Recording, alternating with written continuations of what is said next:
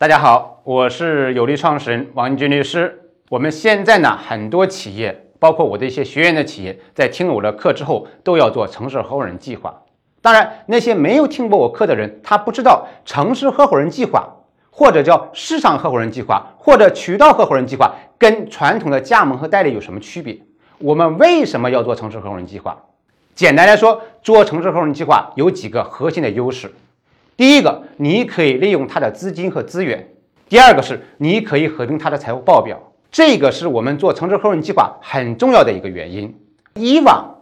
我们可能吸收加盟方、吸收代理方，实际上他们会成立自己的公司，成立自己的运营主体，而这些运营主体的营收和利润，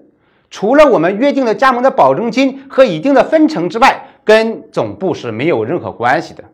比如说，你有十个加盟方。每个营收五千万，实际上加在一起呢，他们营收呢有五个亿，而这五个亿跟总部其实没有任何关系。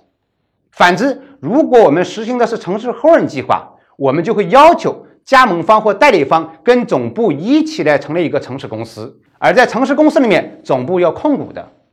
那么，按照我们现在的会计规则，如果总部能够控股达到百分之五十以上，那么你就可以合并城市公司的财务报表了。换句话说，也许总部没有一分钱的业务收入，但是你因为控股了这十个加盟方，它变成了你的城市合伙人，变成了你的城市公司，你就可以把这个五个亿的营收作为总部的营收了。总部就可以拿着这样一个营收，作为一个控股公司去资本市场去融资，资本市场去讲故事，资本市场去实现上市或者被并购这样一个目标。当然，我们做城市合伙人计划还有很多的好处。如果你有兴趣，可以去听我其他的课程，会告诉你为什么要做城市合伙人，以及如何来做城市合伙人。OK，谢谢大家。